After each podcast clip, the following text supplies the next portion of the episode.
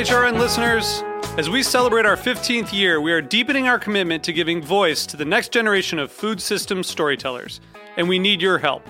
Our internship and fellowship programs help activate new possibilities for underrepresented and underestimated young people through experiential journalism, audio engineering, and production training.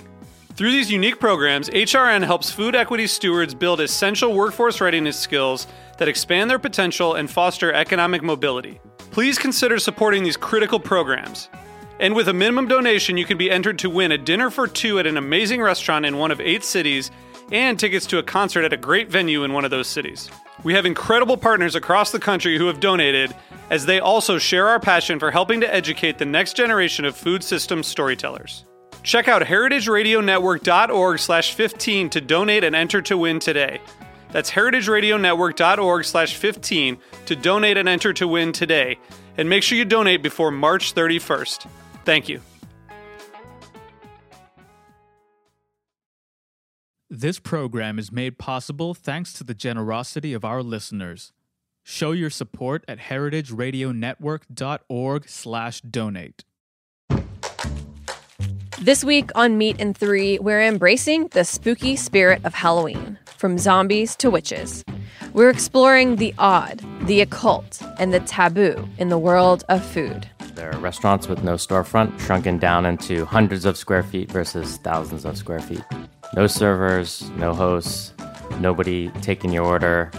The rats in the sewers are now smelling, all of a sudden, fresh food molecules. And those rats were like, holy cow, follow that scent.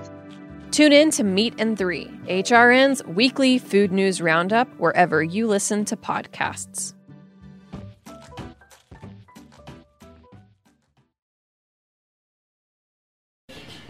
a Kenny Mancate uh, de C. Shoshowski Radio.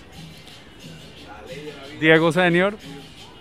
Mariana Velázquez. Irwin Sánchez.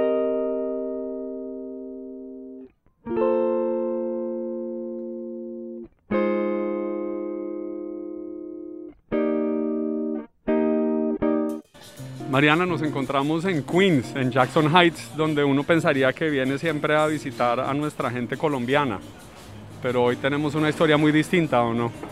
Estamos sentados en la Roosevelt, debajo del tren 7.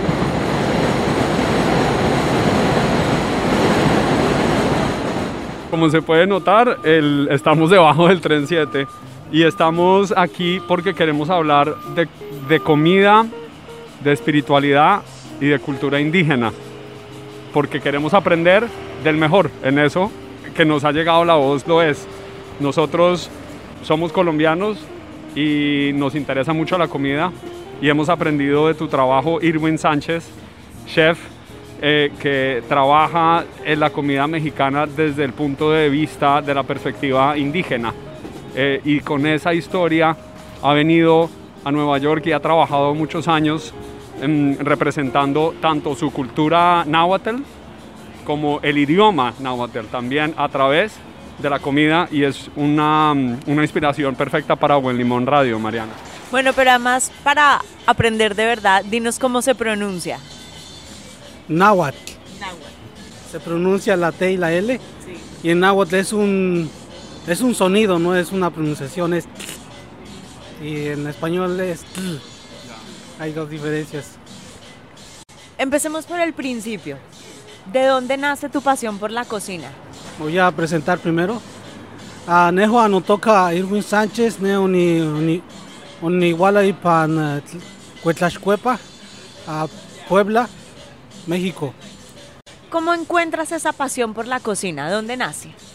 Bueno, eh, más que la cocina es eh, la tradición que yo crecí con mis abuelos. Entonces toda la cultura desde el lenguaje hasta lo que es eh, la cocina van ligados porque en la época de, de la colonia, más en la parte de la Inquisición, todas las ceremonias estaban prohibidas.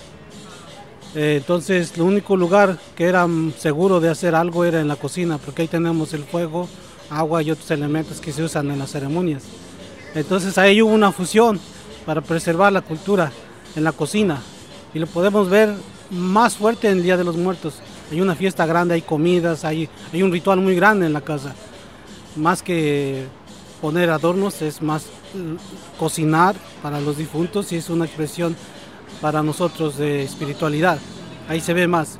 Pero en el resto del año también hay cosas que se hacen en la comida, días específicos, fiestas, que hay comidas. Por ejemplo, hace dos días, o no sé, el calendario lunar, que para la iglesia es de San Miguel, San Miguel eh, Arcángel. Bueno, para los indígenas es un tiempo también, de, acuerdo al calendario lunar, es un tiempo de lo que es de los elotes, de la mazorca, que es cuando hay cosechas, hay mucha fiesta de elotes. Por eso ahí se ve también lo que es la comida. Se hacen tortillas de maíz, de elotes y otros platillos también. Y ya es en ceremonias en, en algunas poblaciones todavía. Y bueno, esa es parte de lo que hay en la parte cultural. En mi persona, cuando yo llegué acá tuve un hijo y, me di cuenta que pues seguía a compartir con él después que él nació. Y desgraciadamente en el mismo año eh, murió mi abuelo. Fueron en junio y mi hijo nació en octubre, el mismo año. Fueron dos sentimientos fuertes, tristeza y alegría. Cuando estaba en el tiempo de que falleció, antes de que naciera mi hijo, era la tristeza y la memoria de mi abuelo. Bueno, todas esas memorias que llegaron, recuerdos era platicar con él, la vivencia que, cuando tenía 10 años estaba con ellos en la cocina y me di cuenta que todas las conversaciones eran en náhuatl, todo, todo, todo.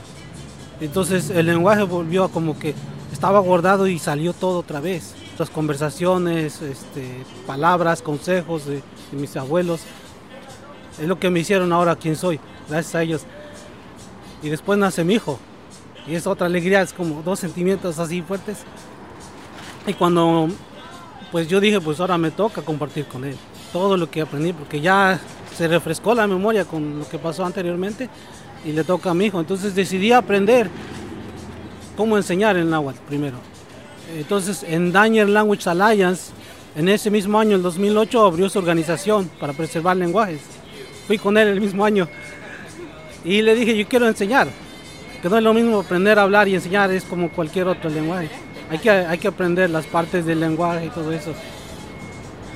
¿Aprendiste a enseñar el náhuatl? Sí, entonces después de, eh, empecé a enseñar por mi cuenta, usé un poco de, de media, di clases por mi cuenta, entonces una organización que ahora se llama Mano a Mano, quería dar clases y entonces me contrató. De ahí empecé a dar clases por tres años. Y en los tres años los alumnos empezaron a tener más conversaciones, entonces ya la gramática ya era menos, era más entender, porque en el lenguaje también usamos metáforas para platicar, descripción, hay mucha descripción. Eh, entonces, si, uno hace la traducción directa, no se entiende. Entonces ya empezó, empezamos, bueno, yo empecé a explicarles de palabras, entonces ahí empezó las preguntas de la comida. Por ejemplo, está el, pozole, eh, el atole, que son palabras del náhuatl. Por ejemplo, atl es agua, oli es movimiento, y se juntan las dos, atoli, agua en movimiento, porque en las ollas de barro, si, si la deja hervir así, se, se quema abajo, entonces siempre hay que estar moviendo, movimiento, mover el agua. Y esa es como una descripción de la comida. Hay así muchos platillos.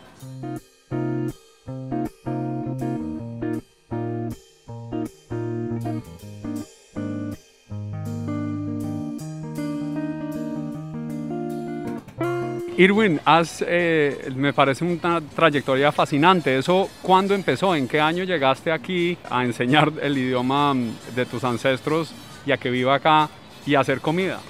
Bueno, todo lo que es del idioma empezó como el 2008. Ya para el 2012 hubo una oportunidad de ir a una clase de cocina en Westchester con el Rock New York. Estaban clases de cocina, un poco así básico, intenso. Entonces este, aprendí a cocinar también. Entonces cuando ya en el mismo año que estaba yo eh, aprendiendo a cocinar, ya estaba yo explicando eh, en, las clases de náhuatl de la etimología de la comida, como que se iba conectando. Ya para el 2000 15 o 14, no me acuerdo bien, con la organización Mano a Mano y City Lord, que es una, una galería de arte, que en ese entonces otro artista me tomó unas fotos y lo puso ahí. Dice, a ver qué quieres aportar en la parte de la foto. Decidí dar clases, un- una pequeña charla de la cocina, de las comidas y sus etimologías y llevé muestras. De ahí empezó lo- como la idea de Tlaxcal Kitchen ahí, más o menos. Pero sigues, sigues enseñando también el idioma. Sí, sí, porque pues en en la comida tiene que aprender la gente el significado de la comida, de las cosas que hay, ah, los elementos que se usan en la cocina, que son muy importantes. Incluso el, metate, que es la piedra donde se muelen los alimentos, es un instrumento muy, muy importante que es el centro de la cocina y desgraciadamente es un trabajo para las mujeres, no por ser machistas, sino porque es, es algo sagrado, que solamente las mujeres lo pueden hacer. Y desgraciadamente soy el único que lo hace. en la cultura donde yo crecí, la mujer tiene, tiene el mismo nivel que el hombre. Sí, entonces a veces en la cocina ella tiene el honor de, estar en medio. Si no es machismo, sino que es un, algo sagrado que ella lo tiene que hacer, no los hombres.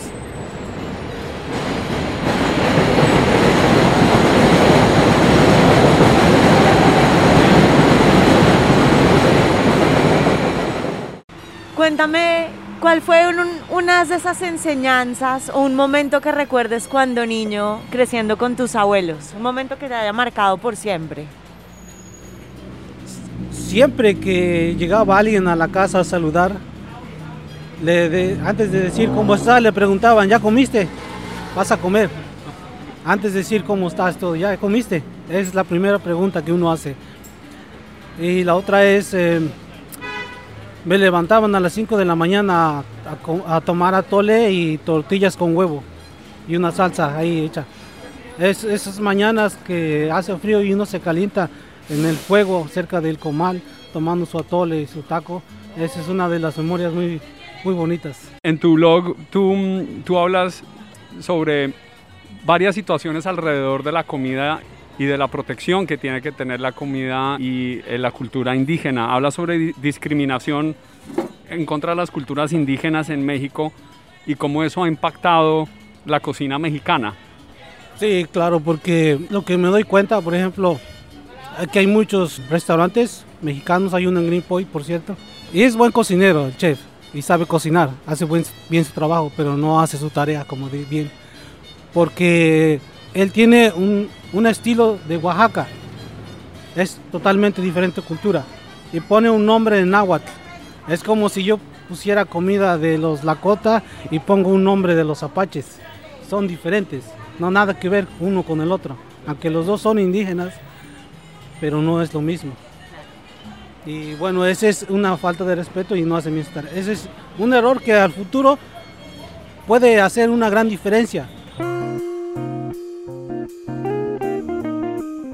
El nombre de pozole quiere decir fermentación y lo que se hace es fermentar el maíz. Entonces el maíz tiene que resaltar más que la carne. Entonces se- hay otro error, como les comenté. eh. Primero fue el nombre, pero ahora el pozole, como la gente no conoce bien, está cambiando la receta. Incluso eh, cuando yo les expliqué de- del nombre náhuatl, pozole, eh, es descriptivo el náhuatl o eh, metafórico. En este caso describe cómo se tiene que hacer el pozole. Se tiene que fermentar el maíz. Y no se hace. Incluso tú ves y te dicen al final, y agarras una lata de maíz y lo echas. Le faltaron el respeto al platillo. Entonces ya hasta el pozole ya no es pozole. Ya es carne de puerco con maíz en lata. Exacto, se- secundario lo que debería ser principal en el, en el plato. Ya no es lo mismo, ya no se pierde ese valor que llevaba al principio de fermentar, tener paciencia, respetar el platillo, de lo que tiene que uno hacer. Totalmente de cabeza. Al último lugar pusieron al, al maíz. Mariana, es fascinante la manera en que el idioma importa siempre, el lenguaje importa, las palabras importan y sobre todo en un idioma cuya manera de trascender más que el escrito es el hablado.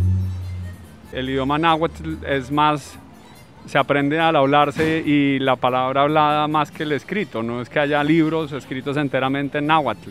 Sí, es eh, porque, como les comenté anteriormente, el, ah, la forma de pensar indígena en náhuatl metáforas y descripción. Incluso hay un libro que se llama El Zarco, que cuando yo lo leí no sabía quién era. Y fue el único libro que cuando lo leí no me cansé y lo acabé rápido. Y dije, wow, me sorprendí. Pero ya cuando tenía como 25 años, vi quién era ese. Y él era un indígena de Guerrero que habla náhuatl. Y la forma de escribir era igualito, así como en, en en palabras en español, pero toda la forma de pensar, descriptivo y todo eso es como en náhuatl. Y por eso dije, por eso pude leer bien. ¿Qué platillo tradicional no puedes hacer acá en Nueva York? Algo que no se pueda replicar y que no podrías falsear porque sería faltarle al respeto. ¿Cuál es uno de esos? Hay un ingrediente que yo quería hacerlo y estaba muy emocionado. Es el huitlacoche.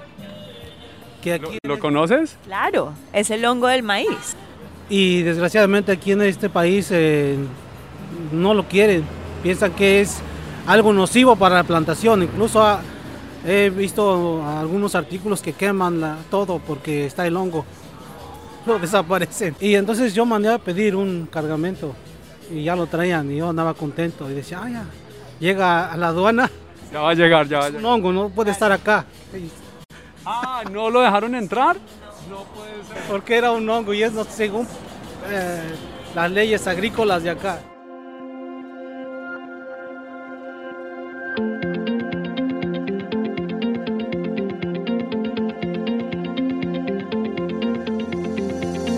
All of us at HRN have been keeping busy despite working and recording from home. This fall, we're proud to announce new shows on the network that each bring important and enlightening stories to listeners around the world. While the world is in turmoil and the future of our country is uncertain, there are certain constants that help keep us going. For us, food and storytelling are essential. While we can't come together in person, food podcasts from HRN can provide a virtual table we can all gather around. Bringing exceptional stories to your ears and keeping you informed on the ever changing political and environmental issues of our time is integral to our mission. At a time when the world around us is rapidly changing, HRN is committed to being here for our listening community, and we need you to be here for us. Join our table and help ensure the future of food radio by becoming a member of HRN. Go to heritageradionetwork.org slash donate to make a contribution. Check out the latest additions to our lineup while you're there. You can see all of our series at heritageradionetwork.org slash new shows. Eso también lo vi en, en tu blog. En algunas veces describes cómo unas maneras de hacer una receta pueden faltar respeto a la receta misma, como utilizar algo en lata o vaciar y eh, dice como vaciar la lata. Entonces, no, no utilicen esos ingredientes en lata. No, porque es como cuando uno traduce un, algo a otro idioma. Se pierde el 80 o cuánto por ciento de lo que es el original. Así es lo mismo con las recetas. Si uno usa un atajo, ya no es lo mismo. A un atajo, claro. Si uno hace desde el principio a fin, respetando los pasos, los ingredientes, uno tiene buenos resultados. Incluso si viste la quesadilla es muy sencillo, pero los ingredientes desde, desde la masa, destamalizado, el queso, nomás es la flor, el epazote, y eso es todo.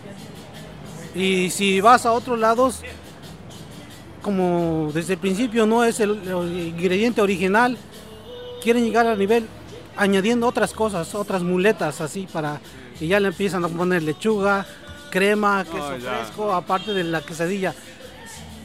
Y eso en todos lados.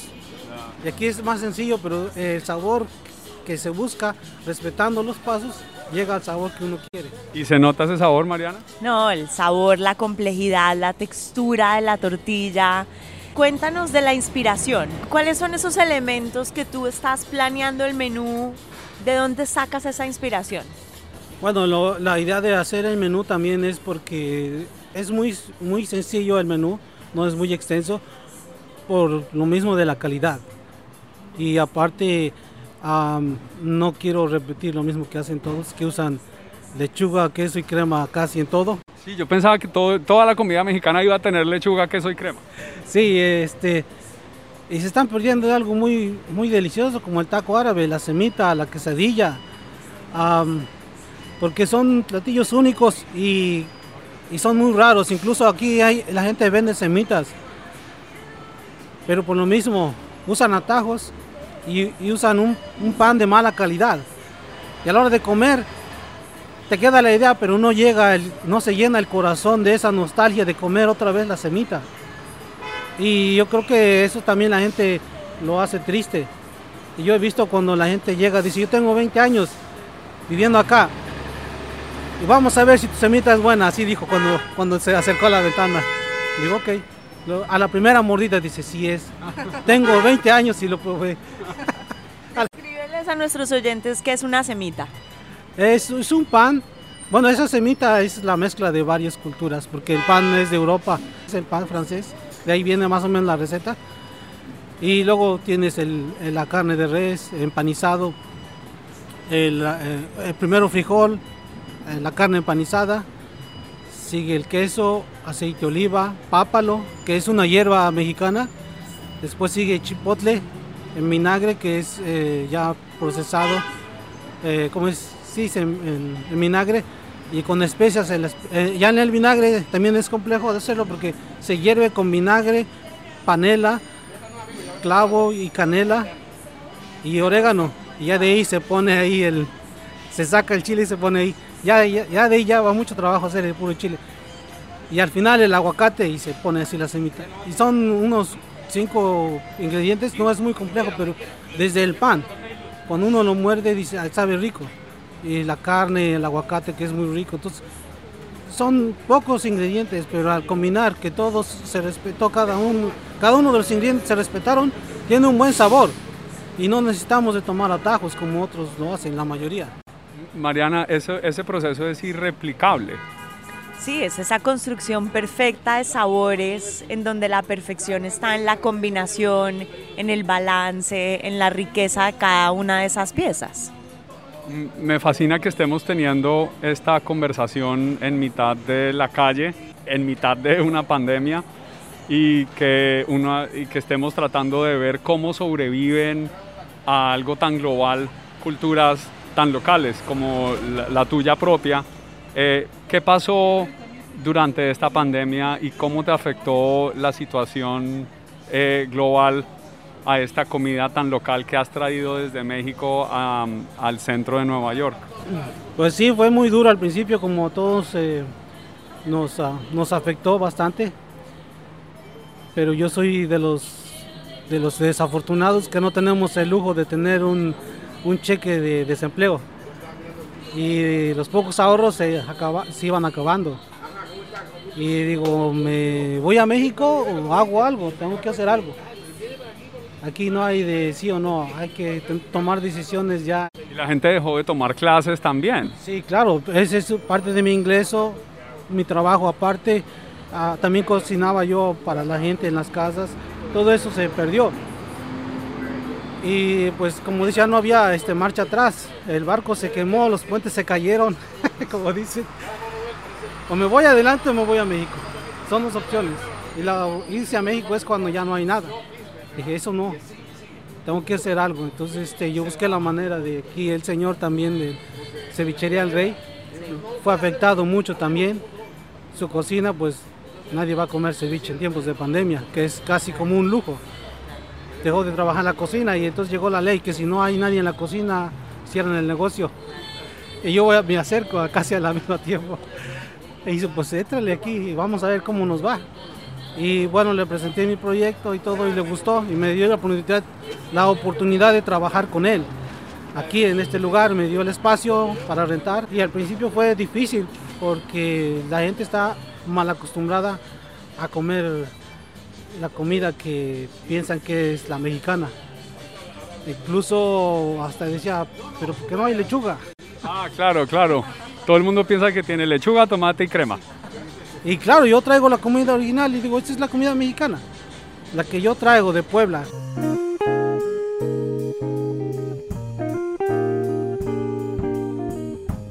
Y aparte, pues yo no tenía muchos ahorros. Yo ten- tengo que asegurar la renta, por lo menos de depósito.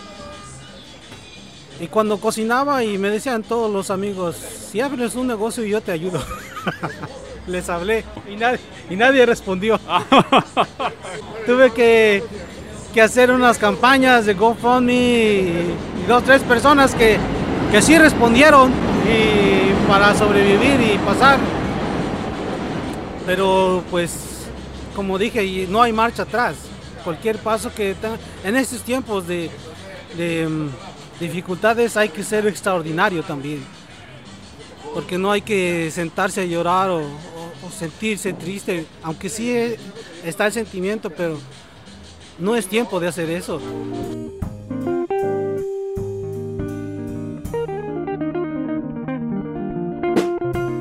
Irwin, perdón, es que me acabas de decir algo que no. o sea, tu mamá se enfermó y dos tíos tuyos murieron todos a- por culpa del coronavirus. Un primo y otro, y otro primo y toda la familia estuvieron en el hospital internados.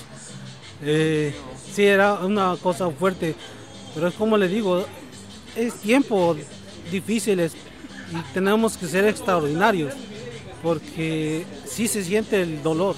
Todos, todos, todos pasamos lo mismo. Si sería un primo, un pariente, un conocido, todos tenemos el mismo sentimiento pero pues hay que poner el ejemplo. yo creo que me tocó hacer eso, porque a pesar de todo, pues yo me levanté y, y tuve que buscar la manera de sobrevivir de mi persona y seguir adelante. Sí. Mariana, hay que ser extraordinario. Hay que ser extraordinario, pero Irwin, cuéntanos de qué te has apoyado, esa parte espiritual que leí un poco que crees mucho en la espiritualidad. Sí, bueno, es por lo que aprendí desde la casa. La cocina, como les comenté al principio, es el único lugar para los indígenas que es este, seguro para nuestra expresión espiritual. Y si dejo de cocinar, pues dejo de seguir mi camino espiritual. Porque yo encuentro ahí todo lo que yo aprendí desde niño, las buenas memorias, ¿verdad? Desde mis abuelos, de la cocina, levantar a las 5 de la mañana, ir a comer, incluso cuando cumplí 18 años en México ya tienes edad para tomar. Me emborrachaba y a las 5 de la mañana, 4 de la mañana, mi mamá me levantaba, dice, vamos a echar tortillas. Yo llegaba a las 2, 3 de la mañana y dice, digo, pero ¿por qué me levantas? Pues no importa, tú, tienes, tú ya eres mayor de edad, puedes tomar. Pero así como te gusta ir a las fiestas, quiero que seas responsable. Y así, a pesar del dolor que tengas, tienes que hacer tu trabajo. Esa es una enseñanza que tuve de mi mamá. Eh, eh, ¿Existe en náhuatl una palabra para lo que en Colombia llamamos el guayabo y en México le llaman la cruda? Este, shashkokolis. O sea, te levantabas con shashkokolis y tenías que ir a hacer a cocinar. Sí, y, y a echar tortillas. Y no se me quitó la maña de tomar. Algo que dijiste que utilizaste para salir adelante en la, en la pandemia fue una campaña de GoFundMe. Cu- cuéntanos de qué se trató, sigue viva todavía, dónde podemos ir a buscar tu comida. Pues este, se encuentra en, eh, en Instagram, en Tlaxcal Kitchen. Y ¿Cómo, cómo se escribe? uh, Tlaxcal Kitchen, T-L-A-X-C-A-L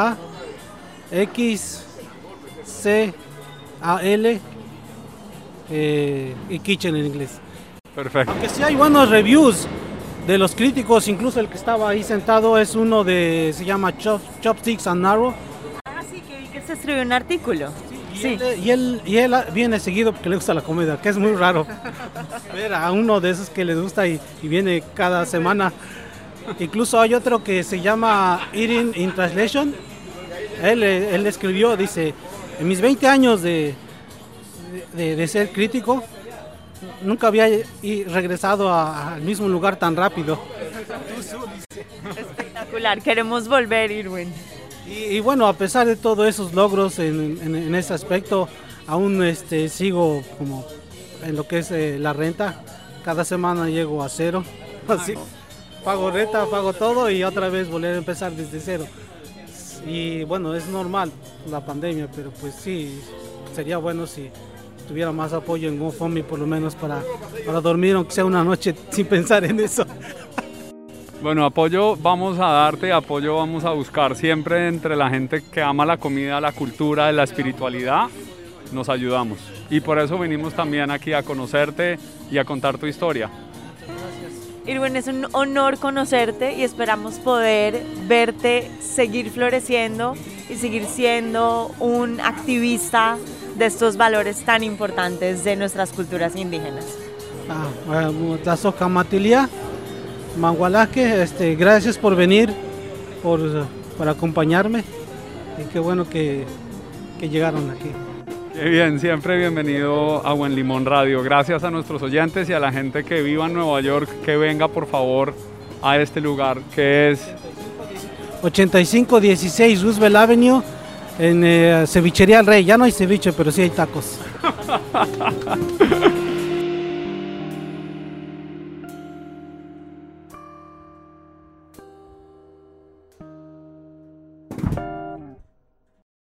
Buen Limón is powered by Simplecast. Thanks for listening to Heritage Radio Network, food radio supported by you. For our freshest content, subscribe to our newsletter. Enter your email at the bottom of our website, heritageradionetwork.org. Connect with us on Instagram and Twitter at heritage underscore radio. You can also find us on facebook.com slash heritage radio network. Heritage Radio Network is a non-profit organization driving conversations to make the world a better, fairer, more delicious place. And we couldn't do it without support from listeners like you. Want to be part of the food world's most innovative community? Subscribe to the shows you like, tell your friends, and please join the HRN family by becoming a member. Just click on the beating heart at the top right of our homepage. Thanks for listening.